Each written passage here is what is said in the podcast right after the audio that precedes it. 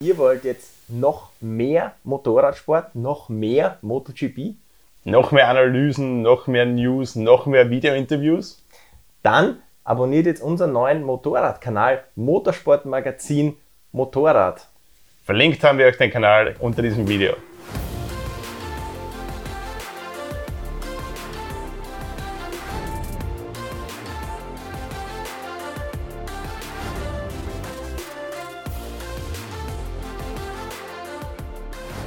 Liebe Fans von motorsportmagazin.com, ein herzliches Willkommen aus unserer Grazer Redaktion, wo wir, naja, Flashback, äh, ein zweites Rennen in Jerez besprechen dürfen. Ein Rennen, das es in sich hatte, ein Rennen, das eigentlich noch aufregender war als das Auftaktrennen, obwohl wir uns das gar nicht mehr gedacht haben, dass das noch möglich ist. Und ein Rennen, in dem Yamaha etwas Historisches gelungen ist. Was denn? Absolut. Ich bin jetzt zuerst mal beleidigt, weil du meine super Pointe mit Déjà-vu in Anspielung auf den Sieger und seine Landesherkunft nicht verstanden hast, aber ist kein Problem. Uh, na, mit Französisch habe ich es nicht. Ich so verzeihe dir, weil du heute Geburtstag hast.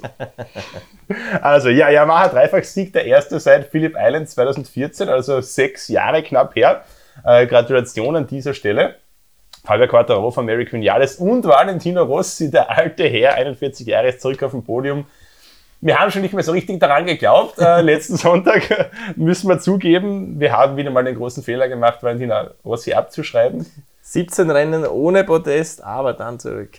Alte MotoGP-Weisheit, Valentino Rossi nie abschreiben. Äh, er hat es wieder mal geschafft. Äh, und ganz spannend eigentlich, diese Jubelstunde von Yamaha ist so ein bisschen äh, in eine andere Richtung abgedriftet. Zuerst mal eigentlich schon in den ersten Minuten nach dem Rennen wo Valentino Rossi dann gemeint hat, ja, er ist zurück auf dem Podium, äh, weil diesen Wochenende hat man anders gearbeitet, hat ein anderes Motorrad zur Verfügung. Das wollte er schon lange, das wollte auch seine Crew schon lange und der Crewchief, der neue David Munoz, wollte das schon lange. Aber Yamaha hat es ihm verweigert. Das war ein politisches Problem, hat Valentino Rossi gesagt. Also äh, schon ganz schön äh, harte Worte in der Stunde des Jubels da. Äh, Rossi hat danach in der Pressekonferenz ein bisschen zurückgerudert, hat gemeint, nein, es, es passt alles zwischen mir und Yamaha. Äh, ich werde ja auch 2021 hier fahren. Also der Petronas Yamaha-Vertrag, ist ja nur noch Formsache. Das haben wir schon. Zu 99 Prozent. Zu 99 Prozent, genau. Nur noch Formsache. Also die, die Beziehung zwischen ihm und Yamaha passt. Er hat gemeint, er möchte jetzt nur diese Gelegenheit quasi nutzen, um nochmal bisschen Feuer zu machen. Man weiß bei Yamaha, ähm, die Ingenieure in Japan, die sind oft ein bisschen, bisschen zäh. Ähm, das dauert oft alles ein bisschen äh, lange, ein bisschen zu lange in der engen und äh, so konkurrenzfähigen MotoGP. Aber Valentino Rossi zurück auf dem Podium und ein ganz großer, großartiger Dreifachsieg für Yamaha. Ja, aber was eigentlich äh, dieses wirkliche Zittern auslöst, das haben viele Zuschauer vielleicht gar nicht so mitbekommen, ähm, ist die Engine List, die Motorenliste, die unmittelbar vor dem Start an uns Journalisten ausgeschickt wird. Dort hat man gesehen, ähm, Ducati, alle Fahrer mit dem zweiten Motor drin. Zwei braucht man, wenn man zwei Motorräder hat. Äh, KTM äh, schön noch auf zwei Motoren. Ähm, Aprilia sogar noch schön auf zwei Motoren. Glaub, Auch Suzuki auf zwei Motoren. Rins ist ja überhaupt nicht gefahren beim ersten. Aber Yamaha, Fabio Quartararo, vier Motoren angebrochen. Franco Morbidelli, vier Motoren angebrochen.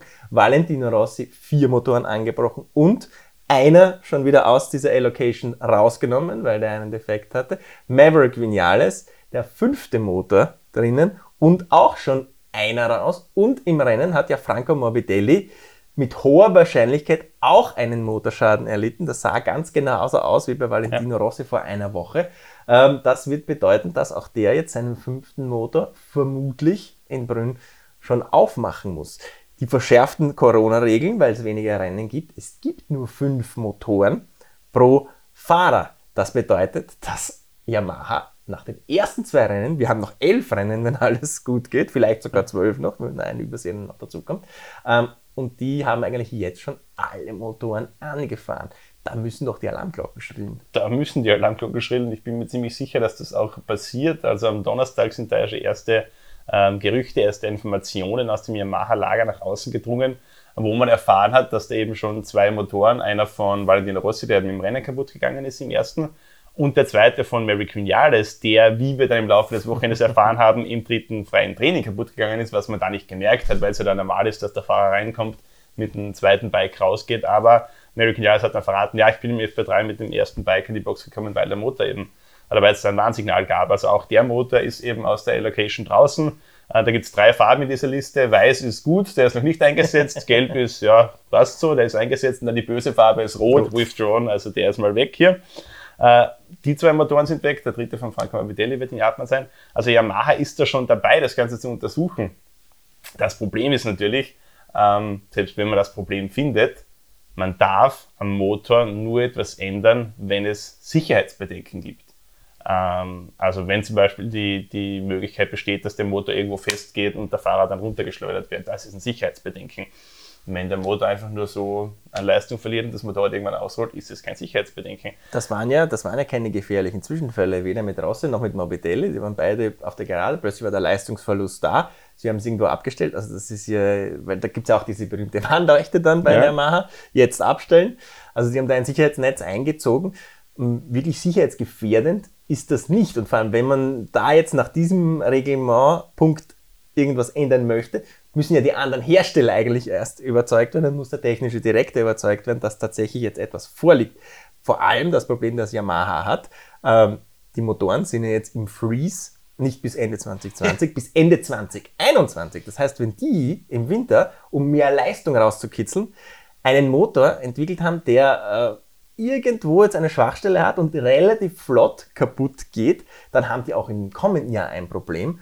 Ähm, und zwar ein gehöriges Problem. Denn was passiert, wenn man einen sechsten Motor aufmachen muss? Oder auch einen siebten dann irgendwann und einen achten? Dann geht es weit, weit nach hinten und zwar nicht in der Startaufstellung, sondern in die Boxengasse geht es dann und man darf erst, das, wenn das Boxenlicht auf grün springt am Start, fünf Sekunden später kann man losfahren. Also da ist man schon mal. Das heißt, man schaut dann Alex Marquez und Tito Rabat so nach. also da ist man schon mal richtig abgeschlagen und wir haben jetzt in Jerez zweimal gesehen, wie unglaublich eng das Feld zusammen ist. Also wir waren dann nur 16, 17, 18 Fahrer innerhalb einer Sekunde. Wenn man da fünf Sekunden hinter dem Rest des Feldes startet, also da kann man das, das Rennen schon vergessen, wenn man vielleicht nicht gerade Marc Marquez ist.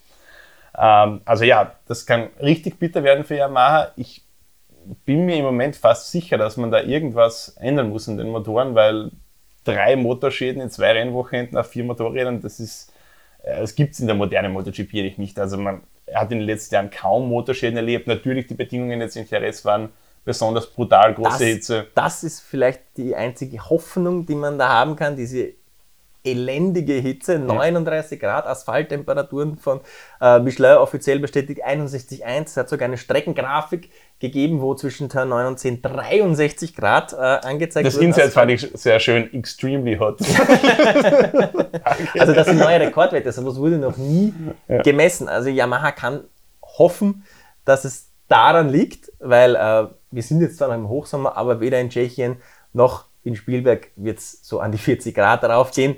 Das ist auszuschließen und danach gehen wir eh schon in den Herbst rein. Dann wird es langsam wieder kühler, bevor es in Valencia vielleicht dann irgendwann 15 Grad hat Ende November. Das haben wir da auch schon gehabt. Aber natürlich, wie du sagst, die Temperaturen werden von dem her jetzt wahrscheinlich eher in die Karten spielen. Anderes Thema ist aber natürlich, Jerez ist jetzt keine Strecke, wo man wahnsinnig heftige Vollgaspassagen hat. Also das sind zwei relativ kurze Geraden drinnen und ansonsten ist es eigentlich relativ harmlos. Jetzt kommen wir nach Brünn und dann zweimal nach Spielberg. Äh, Brünn hat heftige Vollgaspassagen, also den, den Horsepower Hill, den letzten Anstieg. den, äh, da sagt der Name schon, worum es da Ein geht. Ein Hillclimb fast schon. genau. Und dann Spielberg natürlich sowieso die ultimative Vollgasstrecke in der, in der MotoGP, wo ein britischer Kollege mal gemeint hat, eigentlich sind es nur drei Dragster-Strecken im ersten Sektor und zwei, und zwei Kurven drinnen. Äh, also das könnte richtig bitter werden für Yamaha im Prinzip gibt es zwei Möglichkeiten. Entweder man macht so weiter und riskiert haufenweise Motorschäden, die dann vielleicht den WM-Kampf entscheiden könnten. Oder man sagt, okay, wir müssen runtergehen mit der Drehzahl, was auch immer. Ähm, aber dann wird es auf der anderen Seite wieder richtig bitter, weil Yamaha ist jetzt zwar näher dran beim Topspeed, aber immer noch nicht, eigentlich nicht mal annähernd auf dem Level von Ducati oder auch Honda. Also wenn man da jetzt runtergehen muss mit der Drehzahl, dann wird man da wieder richtig verhungern auf den, auf den Geraden und das hat man in den letzten Jahren ja ein paar Mal gesehen, wie, wie bitter das dann ausschauen kann für Yamaha. Zumal, wenn du bei diesem Konstrukt Motorrad, das ist ja immer so kompliziert, wenn du an einer Stellschraube ja. irgendwas veränderst, dann musst du wahrscheinlich an 17 anderen Stellen auch wieder nachbessern, um auch nur annähernd wieder auf dieses Niveau zu kommen, das du vorhin schon hattest. Das heißt, sie haben es jetzt zwar geschafft, also zumindest in Jerez hat absolut so ausgesehen, sie waren die Stärksten, das beste Motorrad für Jerez hinzustellen, ja. Aber haben jetzt dieses Zuverlässigkeitsproblem und das kann dir natürlich ähm, das Genick brechen. Denn ich sage es mal, im schlimmsten Fall muss vielleicht in Misano schon der sechste Motor für Guardararo her. Dann haben wir schon wieder einen fitten Marquez, Guardararo muss aus der Box irgendwo starten. Ähm, dann kann das Ganze extrem spannend werden, ähm, auch wenn der Busch jetzt vielleicht im Brünn auch noch ein drittes Rennen in Folge gewinnen mag. Also Jerez war ein Pyrosieg für Yamaha. Würdest du das so unterschreiben? Absolut, würde ich vollkommen so unterschreiben, ähm, weil, wie du sagst, Start von hinten, das, das wäre die Hölle. Vor allem mit der Yamaha, die jetzt nicht dafür bekannt ist, dass man damit besonders gut überholen kann, sondern die ist gut, wenn man vorne wegfährt, wie Fabio Quartararo eindrucksvoll bewiesen hat. Was auch Jorge Lorenzo jahrelang also, so Lorenzo schön bewiesen hat immer. Aber es ist nicht gut, wenn man sich von hinten nach vorne kämpfen muss. Äh, da ist eine Ducati schön, weil da fährt man auf der Geraden einfach mal an drei Motoren auf einmal vorbei.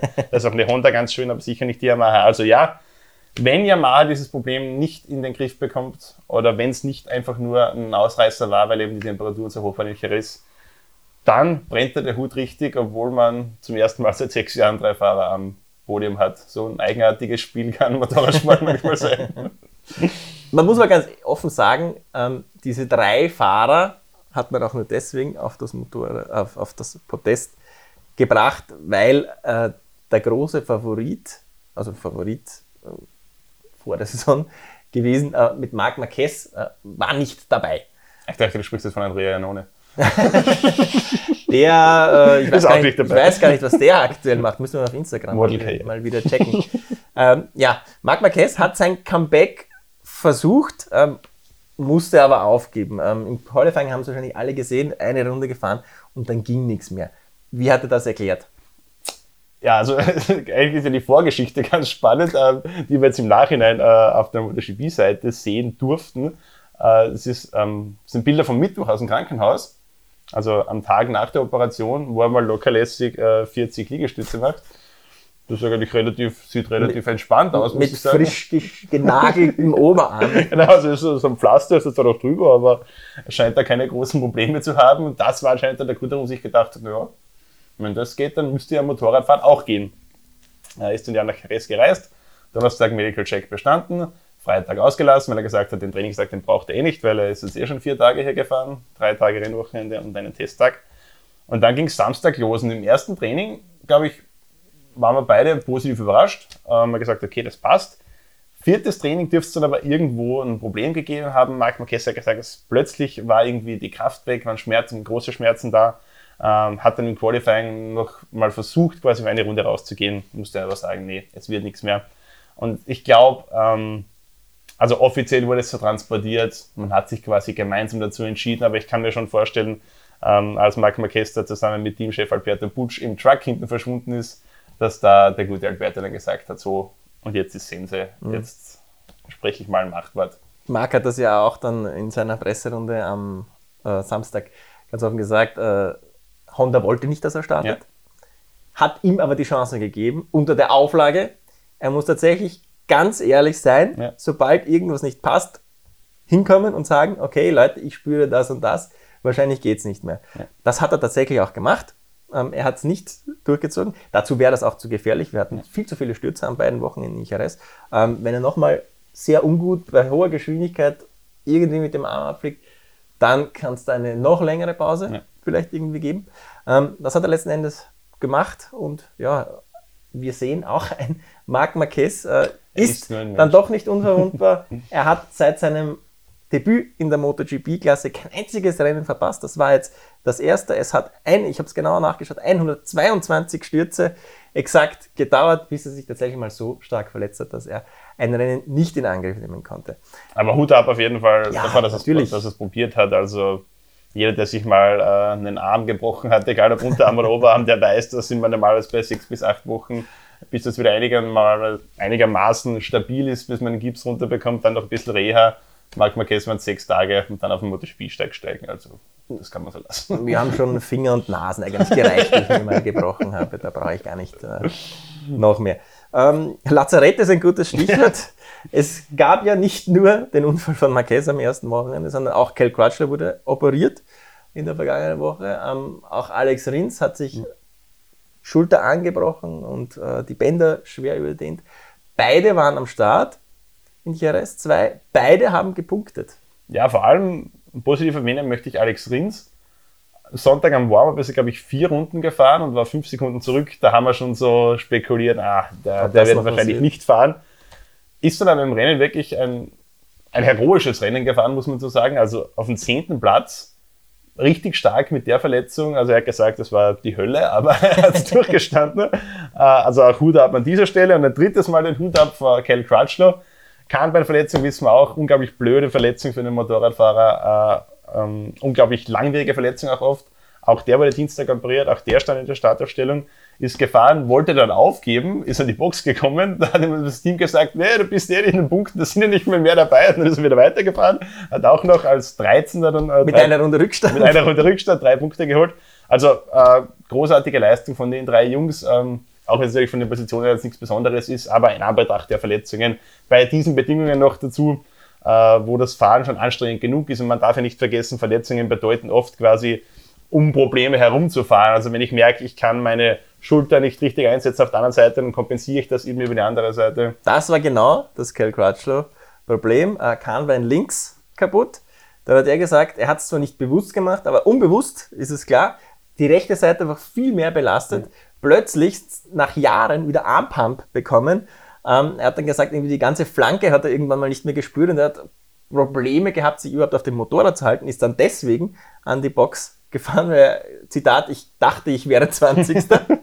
da waren aber zu dem Zeitpunkt einfach schon so viele ausgefallen, äh, dass er dann noch weitergefahren ist. Aber du hast die Bedingungen schon angesprochen. Einige Fahrer haben ja davon gesprochen, dass es das härteste Rennen ihres gesamten Lebens war. Also Paul Espargaro zum Beispiel hat das ganz klar so gesagt. Alex Rins hat gar nicht wirklich Worte gefunden. Der hat sich da so hingesetzt, hat in seinem Pressesprecher gefragt, naja, wie war's? Also, so, völlig fertig, keine Farbe im Gesicht. Maverick Vinales hat ja gesagt, er hatte Atemprobleme, ja. gerade als er hinter Valentino Rossi hergefahren ist.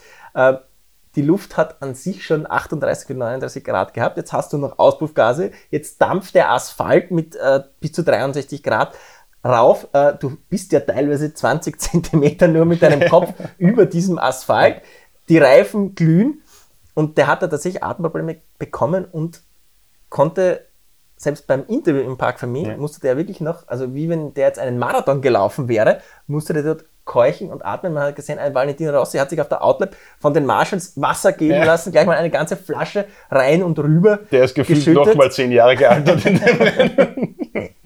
ja, also ja, absolut brutale und, und auch viele Stürze haben wir ja. gehabt. Also wirklich ich würde sagen, grenzwertige Verhältnisse.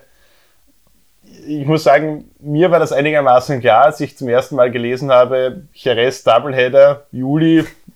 Man muss ja sagen, es sind jetzt keine außergewöhnlichen Bedingungen für Jerez in die Jahreszeit, da ist es halt einfach mal Aber so heiß. Deswegen fährt man dort ja nie, dann fahren alle genau. Rennen entweder ab September oder bis maximal Anfang Juni. Genau, ähm, aber natürlich die besonderen Gegebenheiten haben es jetzt eben so, ähm, war es nur so möglich, dass man eben dort fährt.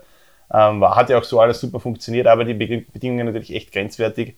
Ähm, sechs Fahrer gestürzt. Sechs Fahrer gestürzt, technische Defekte. Zwei Motorschäden, denn auch Pecco Bagnaia hat es erwischt auf der Ducati, ganz bitter. Der war eigentlich ähm, am sicheren Weg zu Platz zwei, aber dann plötzlich Rauch am Heck, hat noch versucht, irgendwie fast eine ganze Runde ja. durchzuziehen, bevor er dann resignieren musste. Und auch da ähm, bei den Marshalls hinter der Abgrenzung und sofort Wasser ja. ins Gesicht, das erste, was passiert ist. Also Hochachtung meinerseits vor allen Fahrern, die an diesem Wochenende äh, das Rennen beendet haben, weil äh, ja, jeder von uns hat, glaube ich, schon mal 35, 40 Grad erlebt und da ist es schon anstrengend, wenn man nur irgendwo in der Sonne liegt und sich einmal äh, jede halbe Stunde ins Wasser legen muss zum Abkühlen. Es hatte sogar einen, einen äh, Rückzug, hat es sogar gegeben. Ja. Jessica Raffin aus der Moto 2 hat äh, einen Hitzeschlag erlitten, angeblich, habe ich es gestern gelesen, in, in, der Aussendung in FP3 schon. Er hat dann das Qualifying noch durchgezogen, war dort Stockletzter. Und am Sonntag hat man dann aber entschieden, okay, äh, der Junge ist wirklich nicht ganz da, der ist komplett durchgegrillt, äh, den können wir nicht auf ein Motorrad setzen. So, das heißt, die Hitze hat sogar einen ähm, Ausfall gefordert, dort schon vor dem Rennen. Also ich glaube, das eine Wochenende Pause tut den allen jetzt mal ganz gut. Brünn ist jetzt dann auch nicht unbedingt bekannt für kühle Rennen. Ähm, Spielberg, da können wir euch dann vielleicht mit, mit ein bisschen kühleren Temperaturen aushelfen. Aber bei uns in Österreich ist ja alles möglich, von 5 bis 35 Grad können wir alles haben. Schnee können wir, glaube ich, ausschließen, Spielberg in dem Fall. Aber sonst ist alles möglich. Also ja, äh, gleich mal zum Saisonstart nach so langer Pause solche Verhältnisse. Das hat, glaube ich, den Jungs einiges abgefordert und die werden sich jetzt mal ein paar Tage ein bisschen entspannen, glaube ich. Sechs Fahrer haben wir gehabt, die gestürzt sind. Das ist fast ein Drittel des Feldes, nachdem 21 gestartet sind. Ähm, einer, der eigentlich zweimal äh, für Aufruhr gesorgt hat, war Brad Binder. Äh, pfeilschneller Mann, auch dieser wieder im letzten Renntitel teilweise die Pace der Spitze gefahren, schon in Jerez, im letzten Renntitel sogar der schnellste Mann über, über einige Runden. Aber ähm, Kurve 1, Miguel Oliveira rauskatapultiert und dann in der letzten Runde ein Abflug. Ähm, jemand, der uns eigentlich seit Tagen, fast schon Wochen, die Ohren voll labert, wie geil Brad Binder ist, ist unser Riding Coach Horst Gref und dem geben wir jetzt mal die Chance, ähm, diesen Brad Binder, der in Jerez zwar gut aufgezeigt hat über beide Rennen, aber letzten Endes aus zwei guten Leistungen nur drei Punkte entführt hat. Ja, Horst, wie ist dein Fazit von Brad Binder? Wo hat er es vergeigt? Hallo lieber Michael, hallo lieber Markus, hallo liebe Motorsportmagazin.com Zuschauer. Ja, Brad Binder, warum, äh, was ist das für ein Typ? Warum hat er in seinen ersten beiden MotoGP-Rennen seine eigentlich sehr, sehr gute Performance nicht ins Ziel gebracht? Hm, äh, gute Frage. Äh, Brad Binder ist 24 äh, Jahre alt, kommt aus Südafrika und ähm, ist bekannt im Fahrerlager für einen sehr, sehr kompromisslosen Fahrstil. Ähm, 2016 war er Moto3-Weltmeister, also da hat er schon mal gezeigt, was er kann. Und äh, letztes Jahr, 2019, war er Vize-Weltmeister in der Moto 2. Und ich glaube, er wäre Weltmeister geworden, wenn die ähm, KTM, die er gefahren hat, also die KTM Moto 2, wenn die ein kleines bisschen besser funktioniert hätte am Jahresanfang. Da war das Motorrad, äh, wie er so schön gesagt hat, nicht wirklich fahrbar. Er hatte sehr, sehr große Probleme, das Fahrzeug schnell und vor allen Dingen sturzfrei zu bewegen. KTM hat äh, im Jahr 2019, ich glaube, wenn ich mich recht noch erinnere, sieben Updates gebracht für das Fahrzeug. Also Brad Binder musste sich siebenmal auf ein mehr oder weniger anderes Fahrverhalten einstellen. Das hat er von all den KTM-Fahrern mit Sicherheit am besten gemacht. Und äh, das hat er auch deswegen gemacht, weil er wirklich kompromisslos Motorrad fährt. Also er interessiert sich jetzt nicht wirklich für das, was das Motorrad macht, sondern er sagt, da lenkst du ein und da möchte ich, dass du einlenkst und dann tust du das gefälligst auch. Ähm, das hat äh, zum Teil für spektakuläre Fahrmanöver gesorgt. Vielleicht habt ihr das noch in Erinnerung. In 2019, da kam er ja manchmal wirklich angeflogen in die Kurve rein. Da hast du gedacht, Junge, der liegt jetzt aber gleich auf der Nase. Lag er aber nicht. Also er hat wirklich ein hohes Fahrgefühl, ein wirklich großes Fahrkönnen und geht sehr, sehr, sehr kompromisslos an äh, das Motorradfahren ran. Ja, der eine oder andere sieht vielleicht sogar ein paar Anleihen zu Marc Marquez. Der ist ja ähnlich so, der, der geht ja auch wirklich ganz kompromisslos mit dem Motorrad um und sagt, äh, du machst das, was ich tue und alles andere interessiert mich nicht. Jetzt kommt er in die MotoGP und fährt eine KTM, also die äh, ist jetzt KTM-Werksfahrer. Und äh, die KTM hat, wie ihr sicher auch alle gesehen habt, von 2019 auf 2020 einen sehr großen Performance-Sprung gemacht. Die KTM ist viel fahrbarer geworden und sie gibt allen vier Fahrern die die KTM MotoGP bewegen, ein äh, größeres Selbstvertrauen. Also sie können mit dem Motorrad sehr viel mehr machen. Äh, Brad Binder setzt das in seiner gewohnten Manier direkt mal in Rundenzeiten um. Und man hat auch gesehen, er ist immer auf Augenhöhe mit Paul Espargaro, seinem viel, viel erfahrenen ähm, KTM-Markenkollegen. Warum kriegt er aber seine Performance nicht zu Ende? Ich glaube, die MotoGP braucht noch ein kleines bisschen mehr als einfach nur den schieren Speed. Ähm, was ihm vielleicht fehlt, sind so die kleinen Tricks und Kniffe, die man braucht, um eine MotoGP über die Distanz zu bringen. Dazu gehört zum Beispiel zu erkennen, wann lassen die Reifen jetzt nach, wann ist der, wann ist der zweite Drop, wann ist das wirklich so weit, dass man seinen Fahrstil ein kleines bisschen korrigieren oder umstellen muss, um eben mit diesen nachlassenden Reifen immer noch konstante Rundenzeiten zu fahren. Ich glaube, ähm, da befindet er sich noch in einem Lernprozess. Nichtsdestotrotz ist er von seinem reinen Speed schon äh, ganz, ganz ähm, up-to-date und ich bin ganz sicher, wenn er aus diesen Fehlern lernt, und das wird er tun, ähm, dann wird er auch im Jahr 2020 noch für die eine oder andere Überraschung sorgen, wenn er verstanden hat, wie man mit dem Motorrad bis zum Ende des Rennens ähm, fahren muss oder umgehen muss. Ich glaube auch, dass Paul Espargaro das eine oder andere Mal vermutlich staunend dastehen wird und sich denken wird, oh, das geht also wirklich mit einer, mit einer KTM. Ähm, ich bin gespannt und ich freue mich auch, von Brad Binder mehr zu sehen. Ich bin schon seit Jahren ein sehr großer Fan von, sein, von seinem Fahrstil. Er sitzt ähm, traumhaft schön auf dem Motorrad, also das ist fast schon eine Blaupause für den heutigen Fahrstil, wie man ihn heute benutzt. Ähm, er ist gnadenlos, was, was, äh, was das Einlenken und was das Rausbeschleunigen anbelangt. Also er macht einem beim Zuschauen, macht einem unheimlich viel Freude. Ich bin sehr gespannt, was er in diesem Jahr noch abliefern wird. Ich hoffe, ihr seid es auch. Vielen Dank und bis zum nächsten Mal. Ja, dann sind wir mal gespannt, ähm, ob Binder seinen schnellen Einzelzeiten irgendwann auch mal die Performance über äh, die gesamte Renndistanz folgen lässt. Ich glaube, dem Präsidenten des ersten deutschen Brad Binder Fanclubs, Horst Gref, wird das sehr gefallen. Wir werden eine Facebook-Seite, einen YouTube-Kanal für ihn vielleicht gründen, um seine Brad Binder Huldigungen in Zukunft äh, dort ausführen zu dürfen. Aber wir dürfen eigentlich gar nicht so lachen. Äh, Fabio Quartararo war ja für uns auch schon mal so ein bisschen der gefallene Stern, über den wir Wer sind ähm, wir? Bisschen, bisschen gescherzt haben schon, ja. ähm, dass der overrated war als junger Mann. Könnt ihr mal bei uns im Archiv nachschauen auf YouTube, wenn ihr weit äh, genug zurückscrollt, dann seht ihr da ein Video, wo man quasi die Karriere von Fabio Quattararo offiziell als beendet erklärt. Expertenstatus bestätigt. Ja, jetzt ist er WM-Leader, 50 Punkte, Punkte Maximum, nur noch 11 Rennen. Ähm, ist er dein WM-Favorit aktuell? Ja, muss ich schon sagen. Ähm, natürlich mit dem, mit dem kleinen Sternchen, das wir eingangs äh, besprochen haben, diese Yamaha-Motorprobleme. Aber rein, was die Leistung angeht, ähm, er ist im Moment stärkster Yamaha-Pilot. Er ist stärker als Mary Vinales, auch wenn es da, glaube ich, im Endeffekt wirklich nur Nuancen sind teilweise. Er ist deutlich stärker als Valentino Rossi immer noch. Er ist auch stärker als Franco Morbidelli, der auch auf einem etwas schwächeren Bike unterwegs ist, wie es aussieht. Ähm, ja, Fabio Quattaro, bis jetzt hat er sich nichts zu Schulden kommen lassen in dieser Saison. Ähm, super Qualifyings, super Rennen. Vor allem das zweite Rennen jetzt am Sonntag war für mich absolute Gala-Vorstellung.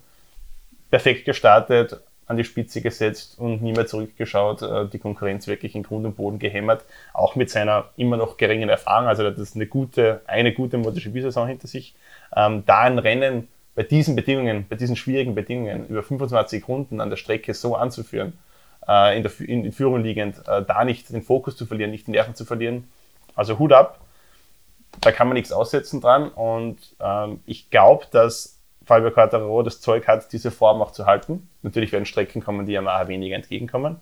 Aber von seiner persönlichen Form aus, glaube ich, ähm, kann dieses Level halten auch über die Saison. Und ja, 50 Punkte Rückstand jetzt für Marc Marquez ist auch für den schwierig aufzuholen. Eben weil wir wahrscheinlich nur noch elf Rennen haben werden. Da fällt jetzt in den nächsten Tagen die Entscheidung, ob wir noch Überseerennen haben. Aber in elf Rennen 50 Punkte auf eine Fabio Quartararo in dieser Form aufzuholen, ganz schwierig. Ganz, schön. Vor allem, wenn man nicht ganz fit ist. Ich würde nicht so weit gehen, dass ich in Quattararo jetzt den Favoriten sehe, aber einen der. Also ich würde den Marquez noch nicht abschreiben. Nee, ja, einfach nur. Ähm, der ist im Brünn wahrscheinlich mit 90% wieder da, Spielberg mit 95% und dann ab Misano wieder mit 100. Würde ich schon so sehen, vor allem äh, gegen Saisonende könnte ich mir vorstellen, dass der dann doch wieder Seriensieger irgendwie wird und so eine, ein, ein Verfolgungsrennen liefert. Aber ich würde auch Dovizioso nicht abschreiben. Ähm, Jerez ist eine absolute Anti-Strecke ja. und er hat es trotzdem geschafft, jetzt sie als WM-Dritter zu verlassen. Ähm, ist ungefähr einen Sieg hinten, ein bisschen weniger. Brünn, starke Ducati, starke Dovizioso-Strecke. Ähm, Spielberg, seine Leibstrecke in den letzten Jahren. Äh, da ist auch der große Gegner Marc Marquez jetzt wahrscheinlich noch nicht so da wie in den letzten Jahren. Vielleicht muss es gar nicht auf die letzte Kurve diesmal wieder einmal ankommen lassen.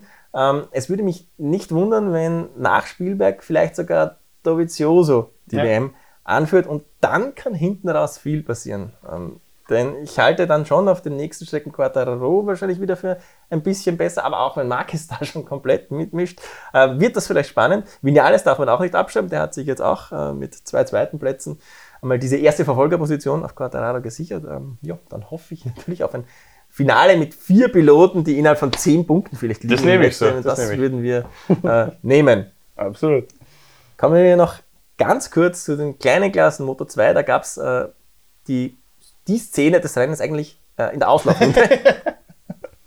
Absolut. Äh, die beiden VR46-Piloten Luca Marini und Marco Besecchi, beide auf dem Podium haben sich da beglückwünscht und sind dann mit ihren Lenker aneinander geraten und beide auf der Schnauze gelandet. Sieht man von äh, erfolgreichen Motorrad-WM-Piloten so auch nicht jeden Tag, aber alles gut gegangen. Generell lustiger Tag für die ganze VR46-Truppe. Celestino Vietti, der ist in der geilsten Gasse aufs Podium gefallen als Dritter. Der wollte dann am Podium richtig auftricksen, die Shampoosflasche runtergehaut, dass es schön zu schäumen beginnt, hat die Shampoosflasche aber dabei zerlegt, hat sich in die Hand geschnitten und wurde mit sage und schreibe 22 Stichen genäht. Also das ist auch eine großartige Geschichte, weil die Rossi konnte dazu nur noch den, den Kopf schütteln. Der, der war ein komplettes, also nach den Rennen war es ein komplettes Desaster eigentlich. Aber ich habe gesehen, als er abgereist ist, hat er schon wieder, hat er A, diese zerbrochene Flasche irgendwie in der Hand und äh, B, dann einge. Ja, der, der junge Mann hat mit Alkoholflaschen noch nicht so viel äh, Erfahrung wie wir zwei zum das, Beispiel. Das ist natürlich richtig. Die Italiener trinken ja generell etwas weniger als der durchschnittliche Deutsche oder der durchschnittliche Österreicher. Kurz äh, der Vollständigkeit halber Enea Bastianini, erster Moto2-Sieg. Ähm, in der Moto 3 haben wir Tatsuki Suzuki gehabt, äh, Start-Zielsieg und ein Polfluch in Jerez ist da in der kleinsten Klasse besiegt worden. Genau, nämlich erstmals seit Marco Simoncelli 2005, wenn ich jetzt ja. mich nicht täusche, äh, erstmals seit 2005 wieder ein Sieger in der kleinsten Klasse in Jerez von der Pole Position. Auch geile Statistik. Ja, das sehen wir dort nicht so oft. Schauen wir mal, wann wir es das nächste Mal sehen. Wir sehen uns das nächste Mal allerspätestens wieder in eineinhalb Wochen, denn dann geht es ja schon weiter in Brünn mit einem zweiten Comeback-Versuch von Marc Marquez. Alles über diesen zweiten Comeback-Versuch lest ihr natürlich auf motorsportmagazin.com, lest ihr in unserer App. Wir werden auch unserem nächsten Printmagazin einen ausführlichen Artikel über Marc Marquez, eigentlich ja, wahrscheinlich gravierendste Verletzung seiner Karriere widmen. Und bis dahin verabschieden wir uns von euch. Ciao. Ciao. Wenn euch dieses Video gefallen hat, dann abonniert doch auch unseren neuen Kanal Motorsportmagazin Motorrad liked unsere Videos, aktiviert die Glocke, damit ihr alle Alerts bekommt und sagt es natürlich im Freundeskreis weiter.